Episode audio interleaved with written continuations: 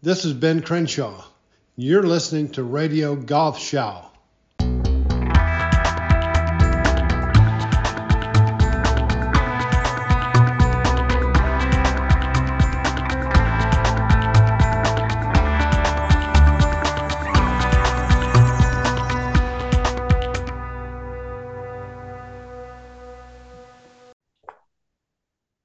Ladies and gentlemen, boys and girls, my name is Frank Forster, and this is Radio Golf Show. Tonight on the program, we have Dr. Rick Sessinghaus, the director of Flowcode Golf Academy and one of the most sought after and respected mental coaches in all of golf. Um, Rick is also a Golf Show All Star, and his first appearance on this program ranks second and a very close second in the uh, um, among all English language shows that we did. He's nipping at Ben Crenshaw's heels. Oh, um, yeah, yeah, but you you got uh, you know. Okay, we got to do it today. Then. Yeah, yeah. So uh, I, I, think tonight you're going to it's going to put you over the top. Uh, but Ben was pretty good. Um, we're thrilled he's back. Um, and we got a lot to talk about. So let's let's get to it. Um, Rick, welcome back. How are you, Thank you so sir? Much. Doing great, Frank. Thanks for having me on. I enjoyed our last uh, conversation. I know we'll get into some cool stuff today. I know we will. Uh, why don't we start very quickly, if you don't mind? Um, um, you know, you are of course the director of Flowcode Academy, and and and and you were an established player as well. And and you're not just a mental coach; you're also a swing coach, and you're involved with UCLA and all all kinds of stuff. And and people always say, "Oh yeah, the the mental coach of uh, Collin Morikawa." and and first of all, you're not only his mental coach; you're also his swing coach, correct? That is correct. I've been so, his swing and mental coach since he's eight years old. So it's been exactly. quite a journey. and um, we just had the uh, U.S. Open, which we watched here in, in Germany with with great interest um, because for me personally, I thought it was on a wonderful course. Um, you know, a, a thinking man's course. Um, and um, some people were complaining about that the atmosphere wasn't wasn't really there. Um, Collin did well. Um, you know, I think he finished yeah, top, top 15. Yeah, top 15. Um, and um, you know, I mean, his record, and, and I, I can't believe he's only 26, is he? Right, correct. You know, it's incredible. Um, he's played in, I believe, 15 majors. He's made he's made 13 cuts.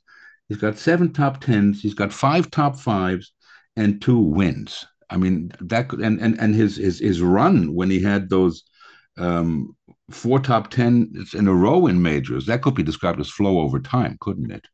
there you go. Yeah, no, solid player, and and the majors I think to bring the best out of him, and he really enjoys the challenges for sure. Yeah, and uh, and, and, it seems like the uh, the U.S. Open is, uh, I, I, believe he uh, finished. Uh, did he finish second there once or fourth? No, he finished fourth at Torrey Pines, right? Finished fourth at Torrey Pines. He made a run on the on the Sunday. Uh, just didn't quite catch Jon Rahm that yeah. day. So um, I mean, at 26, you know, he's already got a U.S. Open and a uh, and a Masters on and and, and sorry, a, a PGA and a, and an Open under his belt. Correct. Um, is um, the career Grand Slam a long term goal? Of course. I mean, every every week his goal is to win. So if if the major happens to be that week, of course it is. But right. you, you, it's hard to get ahead of yourself too much, right? I mean, you want to be able to be prepared for this week, but hey, you got to get excited sometimes too, right? Absolutely. I mean, were, were you pleased with his performance? I think overall we're seeing um, some great trends. Uh, uh, two weeks ago, uh, and again, I'm dating myself here. We're we're June 26th of 2023 here, but um, two weeks prior, he played at the Memorial Tournament, Jack Nicklaus's tournament, and uh, was playing very very well. Unfortunately, on the Sunday, had to withdraw due to some back spasms, and uh, the day before he had made eight birdies. He was he was two shots back of the lead. He was going in the right direction, right? And then have a week off, rehab, get his back ready. He's 100% on that, so he's fine. Go to the U.S. Open, and you know it's going to be a demanding golf course. And he didn't come out of the gates as, as fast as he would like, uh, but came back with 369s in a row. Um, and uh, had a lot of good positives going on and made a run on Sunday a little bit. Kind of, he, he was four couple, after ten, right?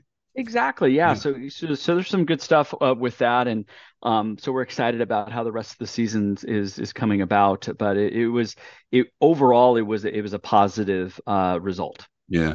Well, you guys got your uh, your your uh, three big ones out of the way um, uh, with uh, with with the Masters, of course, and and and, and with the U.S. Open. Um, and now it's our turn with with the Open and the Ryder Cup. So uh, awesome! We're looking to to seeing you uh, over here. I'm sure. Uh, I'm sure you're excited about that. Um, now, um, the the way I would like to structure today a little bit, if if if all right with you, uh, uh, Rick, is we want to talk um, specifically uh, um, about the mental game. Um, and and I want to outline it in in three categories. Let's talk maybe a little about uh, about motivation and assessing needs of your player, and maybe we can talk about it also, obviously from your your, your point as a coach. Um, talk a little bit about goal setting. You know, I, I just asked you if the career Grand Slam um, mm-hmm. was a, um, a, a a goal, um, um, and and maybe we'll start there. Um, and, and let's ask the big questions. Why set goals? Yeah, no, goals provide focus. They provide, um, if done correctly, let's put it that way, uh, cr- creates a plan, creates, it helps uh, uh, our framework of practice. But basically, goal setting is a focus trigger. Um, our ability to pay attention to the present moment on what matters most can come from having proper goals, right? If I know where I'm going, what direction I'm going, it's much easier to focus. And um, you know, goal setting, I think people go, ah, you're not supposed to think about outcomes. You're not. It's like, why not? Why why not be uh, have a goal of maybe being a scratch golfer or breaking 80 for the first time? So goals can provide one focus, but they can also provide motivation, right? Mm-hmm. They get us excited. They get us to to move forward on things, right? Basic motivation is what is your motive to take action? Mm-hmm. Why do you want to take action? well, if I have good, if I have goals that are aligned with what I want, they get me excited. I have a game plan. Then we have goals and motivation working together, which is, is quite important. So, mm-hmm. goal setting, if done properly, create a a plan, a pathway, but it comes down to I'm focused, and it provides motivation moving forward. Right, um, and and that leads to my next point um, uh, uh, uh perfectly. Um, how, how does one best set uh, uh, effective goals? Is it broken down into uh, long term, intermediate, and short term, like like like a like a startup, like a business does it? It certainly can. I, I look at it then. So we have time frames. So for all you golfers out there, you can certainly have time frames of maybe something way out in the distance, five, 10, 10 years maybe one year from now, six months, three months, one month, one week, one day, this shot, right? We can have a goal on this shot, right? What's right. my target could be a goal. So we can have time frames. The other part of that built in is I look at it as three different parts. Is one is an outcome. That's something we can definitely measure. Uh, maybe you are a nine, excuse me, a 13 index whose goal has always been to an, to be a single digit. I want to be a nine hand uh, index, right? So that would be a measurable goal. That's an outcome goal. Mm-hmm. And that's important to get things started. But then I would follow up with that and say, well, what performance metrics are going to help us understand how we're going to move from a 13 index to a nine? That's four shots. Mm-hmm. So all the listeners out there, in this in this example, where would I get four shots from? Some of you, it might be your putting, it might be ball striking, it might be up and down percentage. And now with all the data we have with strokes gain data, all these different things, we can probably figure out where you're going to get those four shots from. And it could be e- it could be simple things like you have two, three putts per round. And if I just eliminated one of those three putts, that's one shot right there. Mm-hmm. Okay. It's not saying things to do perfectly. It's like, what are the performance metrics? Basic ones, of course, are going to be fairways hit and greens regulation. But we tend to go a little deeper, um, especially with uh, competitive golfers, is getting more data of what are the areas that they can improve, even if it's like 0.2 strokes and 0.1 strokes and up and down with wedges and how close do I get my iron shots, right? There's a lot of questions we can ask on performance that will lead to the improved outcome. Okay. Right. So I want to get to a nine index. Well, what what can I do there? Now, that can then help frame your process goals a little bit more. So let's use the putting example. I have 33 putts per round. I have two, three putts per round. And I can see that if I improve that and get the 33 putts down to 31 putts, one less three putt, right? Now we can start thinking, oh, okay, that would get me closer to my end goal. So my question though for all the, the listeners would be, let's say it's putting. What specifically in putting do you need to work on? right? So is it getting the ball started on a line? Is it speed control? Is it green reading? Is it mindset? Right now, we're starting to get more and more um, specific mm-hmm. in a goal that is my controllable. What what can I do this week to improve my putting performance? And it could be doing uh, putting with a mirror and checking your alignments. Could be. Mm-hmm. It could be I need to do more speed work. I could. So that's where we get back into process goals. Is what am I going to do today that's going to make me a better player? And I don't want to just say hit putts because I think that's too vague. It could be oh, and to improve my my putting, I need to improve my speed control for 30 to 40 to 50 foot or putt foot putts. I'm going to now practice this. I'm going to work on my tempo. I'm going to see now we have something to work with mm-hmm. and you you can then uh, apply that into your practice on a weekend uh, week and every week as you as you move forward. And you can then track it. Or am i actually getting better at that? Right. So we're we're setting specific targets which are measurable. I think that's that's absolutely important and which i guess at the same time should not be easily influenced by by others. Um, let let me let me um, um, review, not review, um, rephrase maybe the uh, the three types of goals that you mentioned: the outcome, yes. performance, and and and process.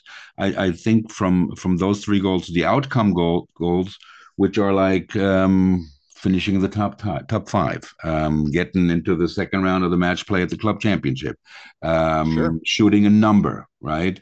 Um, I think I think, uh, and and those those kind of goals, the outcome goals, are the ones where a player only has partial control, because Correct. a lot of other influences happen. Then we have the performance goals, which are much more flexible, obviously, um, and they can they can also easily be changed um, uh, to satisfy the immediate need of a player right?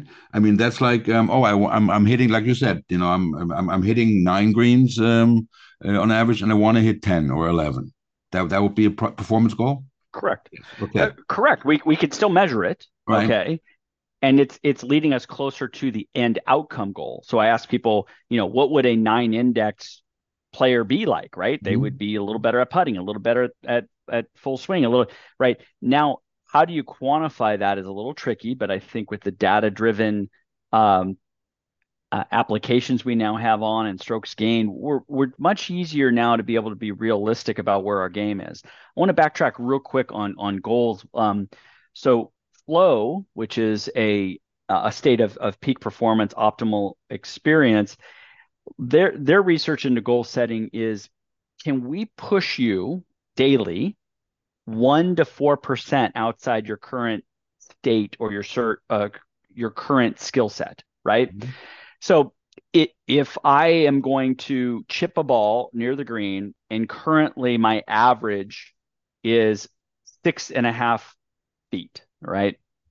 Well, tomorrow I could have a goal that I want to chip the ball to six feet two inches instead of six feet six inches, right? And now I, am having um, incremental goals that are moving me forward, but they're very realistic. One to four percent outside your current skill set is going to push you, but it's not going to make you anxious. If I said, okay, you hit the ball 250 yards tomorrow, I want you to hit 300 yards. You're going to like, that's a nice goal, but it's not going to happen. Exactly. Right. So the, if we can go back to setting goals that are, you know, week to week that are a little more incremental, right? Then it then it's pushing us it's going to help us focus, but we don't feel anxious because, oh, there's no way I can do it. You already have, you know, wasted your time. So we want to make sure that the, the goals are incremental. One to 4% outside your current skill set is kind of the research that shows. And then back to when we talk about the processes is what can I do today to become a better player? And that could be mental game stuff, which we'll get into also. It could be, it could be doing meditation and mindfulness and mm-hmm. visualization and those things that have nothing to do with your swing grip or anything like that, but understanding the puzzle piece of shooting lower scores there's a lot of puzzle pieces. Right. let's make let's make sure we're working on the right puzzle pieces. Exactly. And and and, and the process goals are, are the ones that you just mentioned. They they are they talk about the the mental state. They talked about the technique. They talk about physical actions. They talk about giving going to the gym that kind of stuff correct? Exactly. If i want to hit the ball further one of the goals might be to improve clubhead speed, which means I need to maybe work on my technique, but I may need yeah. to get stronger in the gym and I need may need to do explosive exercises. Now we're getting very, very specific of what we're doing and why. And then that leads to uh, another goal down the road. Yeah, yeah. I'm not going to the gym. Um, there's no chance of that happening. Um, but uh, you, you, know, um, um, how difficult and you talked about it a little bit about the about goals being realistic. How difficult should goals be? Yeah just just outside of your current state. Tomorrow state. so okay. if if i go back to the gym because you're always in the gym right? That's right. And you and you bench press and you and you bet here in the states if you bench press 100 pounds and then that's the max i can do with one rep. Is that good? Tomorrow to, well it's not I don't know. I mean, never bench press anything. Oh, come on. Okay. Have you ever done a push up? yeah, two or three. Okay. two or three. So let's say you've done 2 uh-huh. Tomorrow, tomorrow maybe the yeah. goal's three. Right. The goal's three. Right. It, it's incrementally. It's not trying to uh, our ego and say yes tomorrow I'm going to put on twice as much poundage on the the bench press. So same thing with golf is that it's the incremental consistency of working towards the goal that is going to lead to long-term development mm-hmm. not just short-term fixes. But we want to make the the the goal challenging enough to get your attention. A lot of golfers practice they're passionate but they're wasting the time in practice because it's either boring or they're not working on the right things. And then they're really not improving their skills because their mm-hmm. their process goals have not been clearly defined. They're not challenging enough to keep their attention, and there's not the last part of it is a feedback loop. At the end of that practice session, did you actually get better or not? Mm-hmm. It's great to put all this time in, but are you learning from it? Yeah. Did you get better? And I don't think a lot of golfers do that. I don't. I used to journalize all my practice sessions. I have a lot of my clients. They they have to send me a um an email at the end of the week. This is what I did. That's right. like how many balls did I hit? But what did I actually accomplish? I worked on speed control with putting. I have a much better feel. My grip pressure now is less. Now we have a, a true cause and effect. Mm-hmm. That is the feedback loop that happens at the end of it. So, so you make the player evaluate the goals. Um, not only evaluate the goals, but now evaluate once they did the process goals. I mm-hmm. worked on my putting today for 30 minutes and I did these drills. After they did it, do they feel like they got better or not? Mm-hmm. I have plenty of players who practice a lot, but they don't get better. Right. So to me, they're they're not assessing is the practice getting them closer. Okay. And so yes, there's a feedback loop after every practice session. Right. And and if if if you don't mind, if if I could ask you another question about Collin, um, how do you guys go about um, uh, planning a set of goals for for for one of the best players in the world? Well, I, I think we're we're fortunate um, and spoiled a little bit that every every shot that he hits on the PGA Tour is measured by a laser, and we know it down to the literally down to the foot or down to the meter mm. where it went. Okay. So we know his patterns um, week to week uh, very easily. Uh, there's no guessing guesswork that's happening.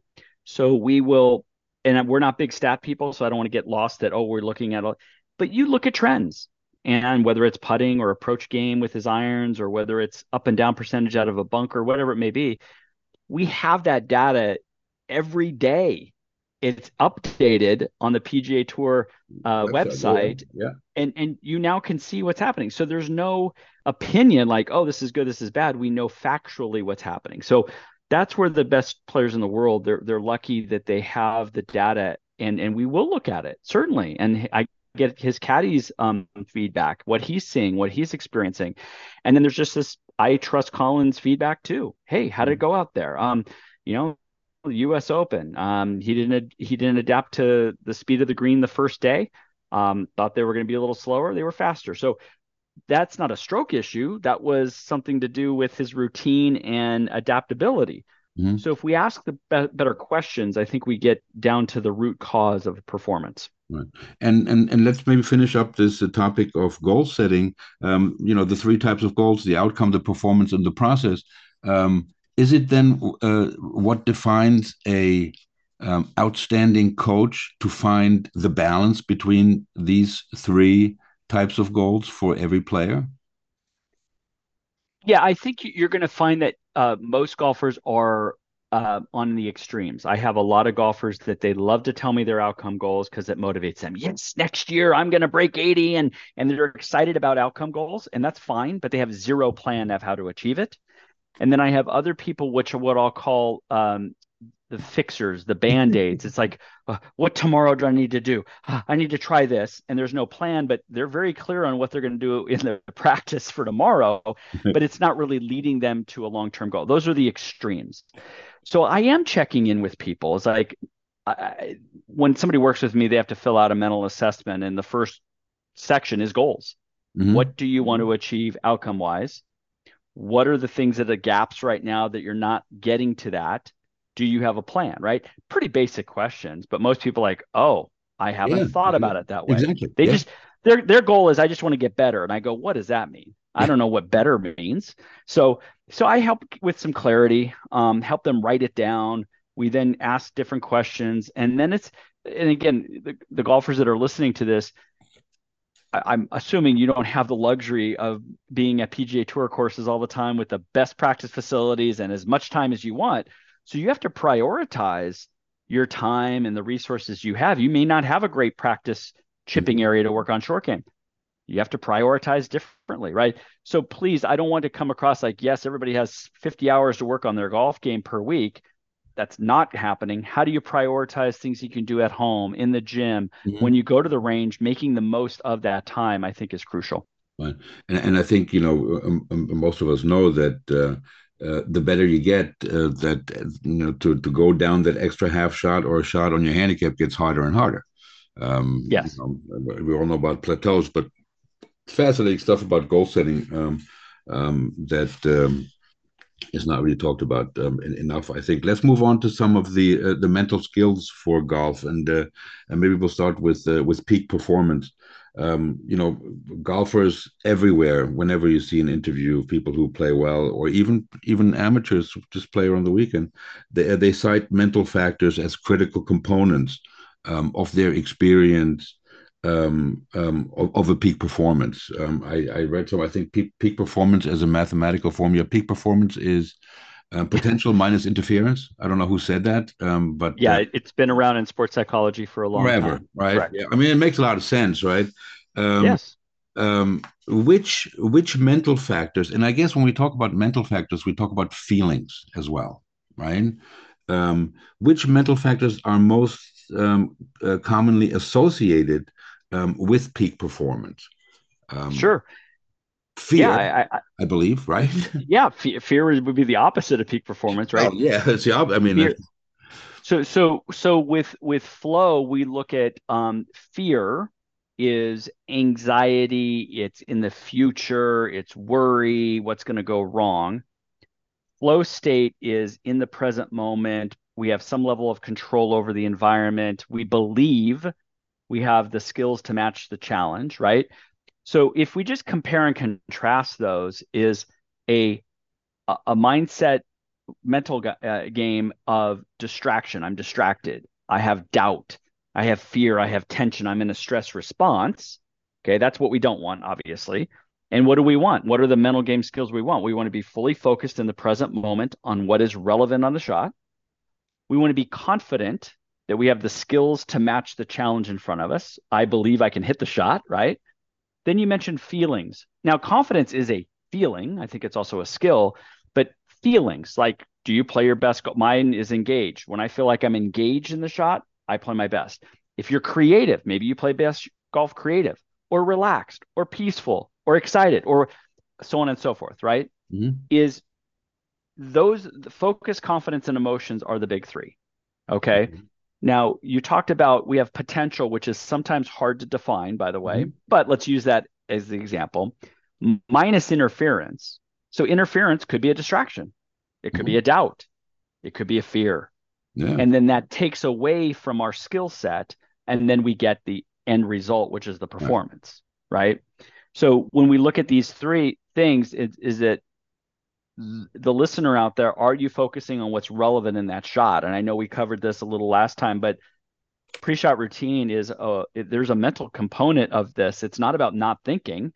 In fact, It's about thinking about this particular shot and what the lie is doing, what the wind is doing, how firm is this green, and where's the hole location? Was that we get to problem solve. To me, that's a cool part of golf. Right. Okay. So focus is paying attention to all those relevant information so we can make a decision that aligns with our skills. 30 years ago, when I was playing professional golf, I hit the ball a lot longer than I do now. I had a lot of different skill sets than I do now. Yet we have to understand what is our skill, right? Be realistic with your skill, not your ego. Mm-hmm. Okay. And then confidence in flow is when we truly believe we have the skills to match the challenge that's in front of us, right? And when we do that, great. If it's too big of a challenge, we're going to be in an anxious state.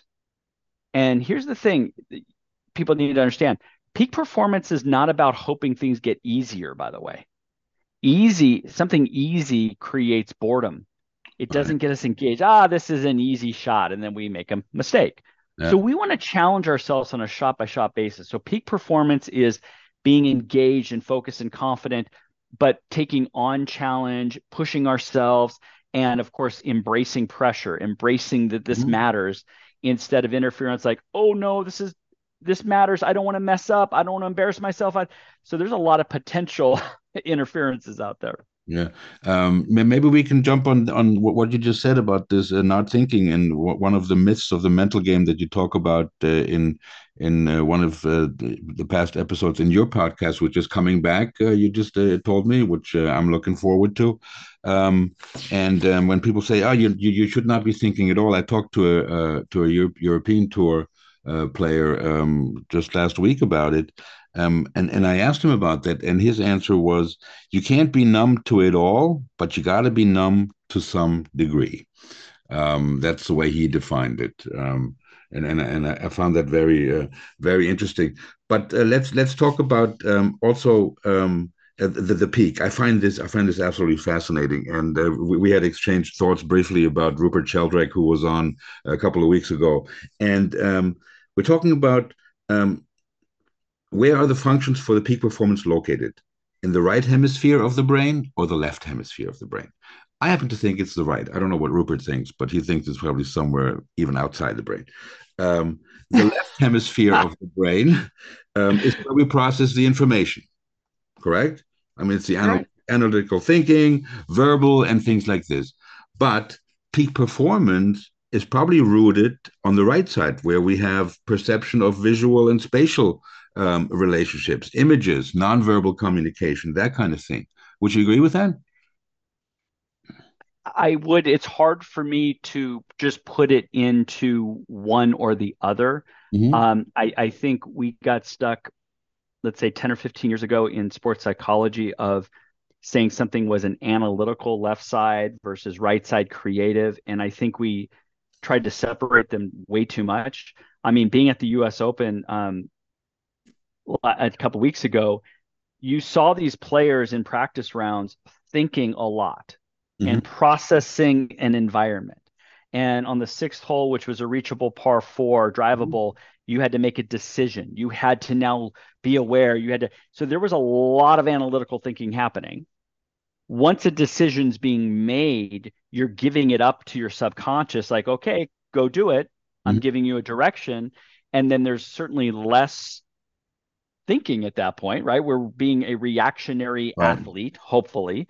But it's hard for me to say one is more important than the other. In the moment of mm-hmm. performing, you're exactly right. I, I, I we don't want to be thinking of the performance. But golf is an interesting sport where it's non-reactionary. You could have the beautiful golf swing, not think, but make the wrong decision, and you hit it over the green. You're going to make double bogey or whatever. Yeah. So I, I, like to look at golf is a little different than other sports where other sports is very reactionary where we're having to perceive mm-hmm. things quite quickly uh, trusting our subconscious a little bit more i think golf because the ball doesn't move and the target doesn't move i think it's a that's what i love about it i think it's a mix honestly right and but example but, but that shift from left yes. brain to right yes. brain is, is that yes. where and, and you, you've talked about triggers and anchors is is that that correct helps you with that switch yeah, I think um, 10 years ago or so, if you asked me, I would purely think it was just a visualization thing of creativity. So uh, posing the question, what does a good shot look like here? Is a way of taking a problem solving, turning it into a visualization. Visualization is more creative. I, I don't disagree with that, other than I would add more to that. So studying flow, we know there's different triggers. That happens to be a visual trigger. But if I ask somebody, what does a good shot feel like here? Mm-hmm. Now we have what we call a deep embodiment trigger. I'm feeling a golf shot. That's pretty nice. And then I have some people who are very auditory trigger wise. Tempo is important. Oh gosh, if I just smooth or if I pretend I'm Freddie Couples with his swing, that can become a trigger too. That takes us. I love him. I you love betcha. I you betcha, Freddie. right? Is is we take all this what we'll call as a complicated um, motion because golf swing has a lot of moving parts. But how do you simplify, trust, and let it go? There are many, many, many ways I think to go from thinking to doing. Mm-hmm. Okay, uh, you mentioned before the, the the the, the routine, the pre-shot routine, and I, I, found this great quote. It's uh, from uh, Davis Love Jr. Um, a mm-hmm. routine is not a routine if you have to think about it. How about them apples? uh, that okay, uh, that's an interesting. Um, okay, I think uh, where where I've heard that that I had a player who um, was OCD, so so he thought through everything of his routine down to how many breaths he did, how many practices, and that became a distraction in of itself mm-hmm. because now you're trying to make a perfect routine. Certainly, me brushing my teeth in the morning, I'm not thinking about it. It is a routine. It's a habit. I get that. Um, and, and yes, you do something uh, over and over and uh, again that you're not thinking about. I would I would agree to, with a, to that with a point. Um, I think I have some people's routines slightly changed depending on the shot. Right. So hitting a flop shot is different than hitting a driver, and I think there might be a different routine involved. But you're right. I we were trying to take out as much like thinking about the thinking yeah. as possible. Yeah. There you go. Um, is confidence the most desired skill for golf? Um, if you asked me that 10 years ago, I would have said yes. I think I've I've shifted a little bit because um, flow state always starts with focus. So your ability to pay attention to the present moment is a superpower, and that ha- that's has to happen. So then you can say confidence becomes second. Uh, if I'm distracted, if um, I am not paying attention to my environment, I'm not. It doesn't matter how confident I am. I'm probably picking the wrong club. I'm not.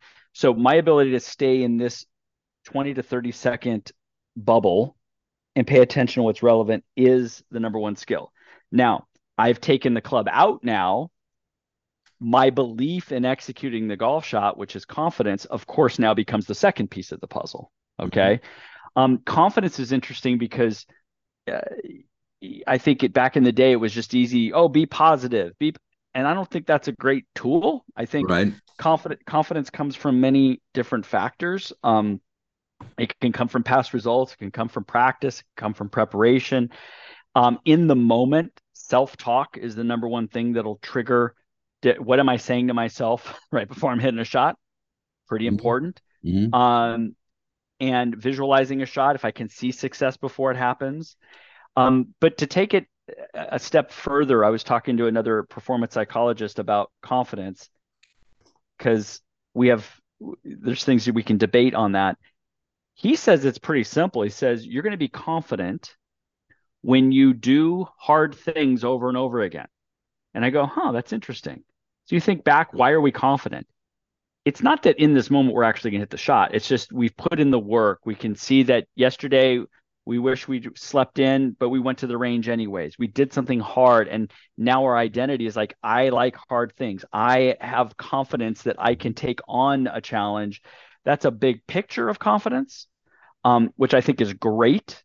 But in the moment, hitting this flop shot over the bunker to a tight pin when the last one you've skulled over the green, now we have some potential interference and doubt, right? So that's where I think there's other things at the at the disposal of visualization, remembering past great shots, you know, hey, mm-hmm. I've got this. Breathing can be a way to regulate a little bit of tension. So, yeah, confidence is an interesting one because most people's confidence is just based on the result that they just had. If mm-hmm. I hit a mm-hmm. good shot, I feel good about myself. If I hit a poor shot, I I uh, don't feel so good. Yeah, I mean, it's just uh, uh, you know simple things, which are always the big questions. What are the sources of confidence? You know, you never really think about that. You know, and, totally. Yeah. So, um, but uh, uh, while we're at it, let's talk about some of those techniques you just mentioned and how you coach them. I mean, imagery uh, and imagery. When when you mention imagery, people just think about visualization, but uh, um, it's all senses, isn't it? It's just uh, it's just not not just seeing, it's hearing, it's smelling, it's feeling, it's it's tasting. Correct. Exactly. And going back to the Fred Couples idea, um, when I wrote my first book, I, I talked about a section in there where when I was a 16 year old kid, I pretended that I was swinging like Freddie Couples. And part of it was tempo. We appreciate his his tempo, but for me it was the relaxation. His shoulders were so relaxed and just like and I became him. And so now yes there's the seeing a shot but i'm now being him and i'm i'm kind of do a pre-shot routine like him and i just, just kind of touch the, the sleeve of my shirt and i just let things drop and i and so we can get really creative in so we can model somebody else, right? I can model mm-hmm. their swing, I can model their personality, I can model their processes, which will make me feel different, right? And now in this day and age, maybe somebody wants to practice and, and be like Rory or something like that, fine. But it's not that I'm going to hit it like Freddie, but in that moment, I am focusing on something that would probably lead to a better shot, being relaxed and smooth and just like carefree. That's what Freddie meant to me. Mm-hmm. So we can encompass many different types of trigger, whether they're visual, whether they're kinesthetic, whether they're auditory, whether, I mean, so that's where we get to experiment, which I think is fun. Yeah, I mean, like an example would be for the for the auditory. I mean, when you when you read your putt and and and, and your line, and, and the last thing you do is you you hear the sound of the ball dropping into the cup, before you step up to the ball. I mean, that would be an example of it. Um, uh, a, a, little personal. I, I, promised my wife I'd not do any personal anecdote, but she's sleeping. Uh oh, uh oh. Edit this out. No, no, no, no. You know what? Um, we've been heard in 54 countries, okay, around the world. Um, and my wife and my mother-in-law and my uh, my sister-in-law and that whole family, they live in Belarus. Okay. Now I ask you this: How many th- times do you think we've been heard in Belarus? Zero. oh. I don't know why. They don't care. Anyways, um, I remember um, uh, playing in a tournament, and I, I didn't pull a total Walter Hagen, but I got maybe four or five hours of sleep, and um, and I had a couple of drinks the night before, and and I had and and I wasn't feeling too well, and then I was playing. I was playing okay, and and then I I at, at some point I got this very strange taste in my mouth, not like getting sick or something, but a, yeah, yeah. I, I've, I've, I've, a taste I've never had before, and I hit the most amazing shot I've ever hit. I remember it. It was a Bethpage Black on the par five. I think it's a six hole from the fairway bunker, just with a six iron over the tree, you know, and and into the fairway. And nothing spectacular, but it was the, probably the best shot I've ever hit and ever since then I've been I'm trying to recreate this taste in my mouth when when I do play without having to pull a Walter Hagen. Right. So, um, right. ladies and gentlemen, it's more than just visualization. This this imagery, but is imagery um, the mental skill that elite golfers like Collin, like the guys that were out at LACC, uh, use more than any other? I. Uh, my short answer is yes, but I, I think what they're starting to learn is that visualization is not necessarily the best tool for every single player. I think they've been trained at an early age to use visualization and a pre-shot routine to see the shot. I, I do believe that. Mm-hmm. Um, but some players who we call that a deep embodiment trigger, some people who are very feel players, the practice swing and feel. Let's say I'm hitting a, a, a cut, a fade, and I do a practice swing where I hold the face off. That might be more beneficial for somebody than seeing the fade. Mm-hmm. Okay. So now I'm feeling a shot before I play it. For some is more beneficial than seeing the shot. So I would say that all I shouldn't say all, but I'm going to say it. All players are seeing a shot on the PGA Tour. How clear the picture is, that's a whole other um, conversation. Mm-hmm. But they have an they have an intention, right? There's a target. I'm going to hit it here. It's going to go there. But I think other people, it's feel based um, also, and then even auditory based is smoothness and tempo, and that becomes a, a trigger for them also. Mm-hmm. Yeah, and you mentioned self talk. I mean, um, and and I hear also. I mean, it's not only the things that we hear the players say, the the external um, but it's also the internal. Oh yeah. Um, aside, and and I guess that's where also some of the negative stuff happens. But um, is self talk mostly used uh, to uh, to control emotions? And um, um, does it have an obviously it has an effect on confidence. Um, and it you know it, uh, Bernhard Langer, Langer, once said a a, uh, a, wrong decision is less disastrous than indecision or something like that. Um, oh yeah. um, it's better to yeah right it's exactly. It's better to be um, you know if you're wrong okay but you were committed to the decision then indecisive and you went with it anyways right, right. i mean then you, you but i, I self-talk is interesting because it, if we look at self-thought talk as thoughts right? Thoughts yeah, will yeah, yeah, yeah. pop pop in and out of our head consistently. Some of the research says we have tens of thousands of, sh- of thoughts per day. Most of those thoughts are the same we had yesterday and most of them are critical, judgmental, and negative. Whew, mm-hmm. that's a lot going on there, right? It's a lot. So what happens is those thoughts start to frame uh, our belief systems, right? They become our beliefs. The what we run over and over again becomes a belief. So I would ask people, what what are the thoughts you're having?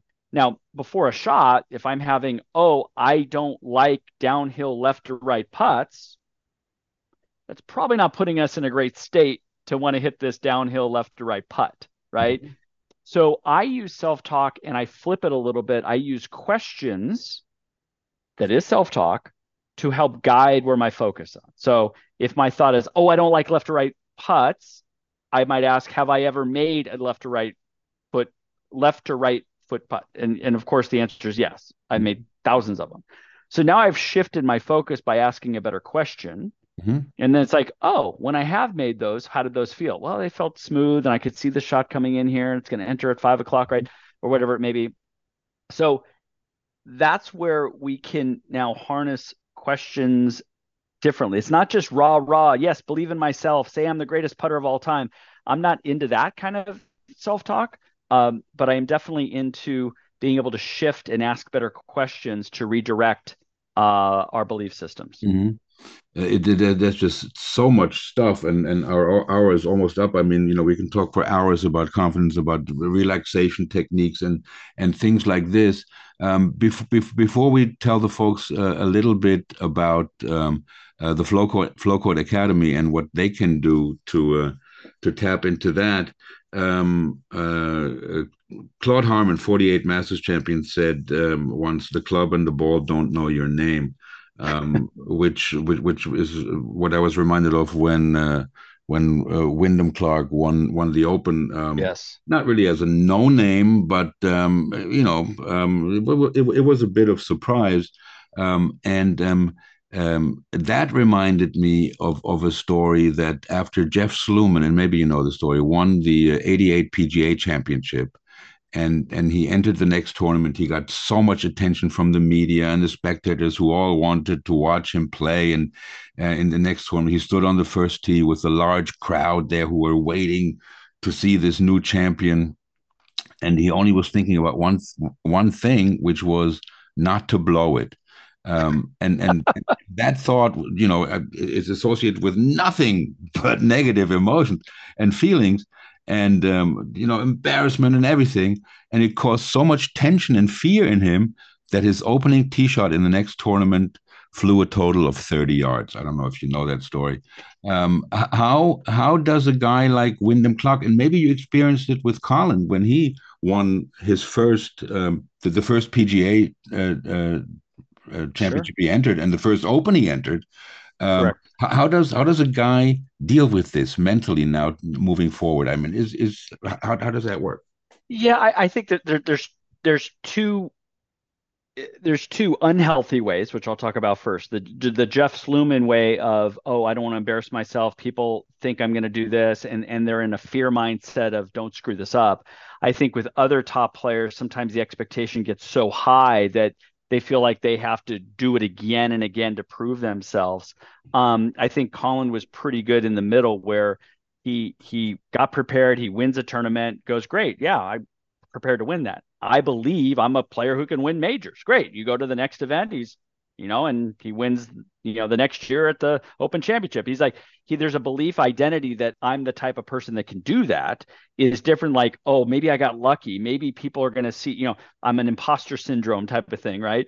Um, and the fear of that. And then I think other people try to be perfect um, because the, the, their expectation level has gotten so high. So it's tricky. I, mm-hmm. I, you, you would think you would think good results is going to help us with more good results, but sometimes people have a difficult time dealing with it. Is that really? Am I good? That good a player? Maybe I got lucky, and right. they start to they start to um, sabotage negative uh, flow on that too. Negative totally. Flow. One quick question before you tell if you if you have a few minutes to tell us yes. about flow code. Um, and I, saw on your website, and I've, I've, i follow your website and I follow your podcast and all that stuff. Um, you talk about you know teaching flow to juniors. I, I that yes. that I find fascinating. I mean, you think, oh, yes. sports psychology, you know, what what what do the kids have to? You know, they have no fear. They don't need to know about flow, right? Well, yeah, and I think if you look into some of the flow research, uh, some of the stuff that I've read is like for all of us, whether you play golf or not, that's irrelevant. But from the ages of zero to eight, when we are children, we are in much more likely to be in a flow state than any other time in our life. Mm-hmm. Okay. Mm-hmm. When we're in that zero to eight, we're very playful. We're obviously childlike. Um, we we get to be uh, use our imagination a lot. We're we're playing with with dolls and toys and cars and and creating things with uh and then, unfortunately, something happens when we get a little older, even our 11, 12, 13. Um, there's a more of a critical voice that pops in.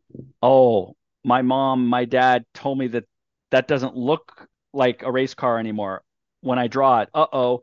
Then I, I don't want to let them down. And then they go to school and everything's talked about, well, you missed this on the, the, so we get more and more critical and we get further away from being in that focused, playful state, creative state. So in golf, unfortunately, what we're seeing here, I'm in, in California here in the States, and and the golfers are playing competitive golf at earlier and earlier ages.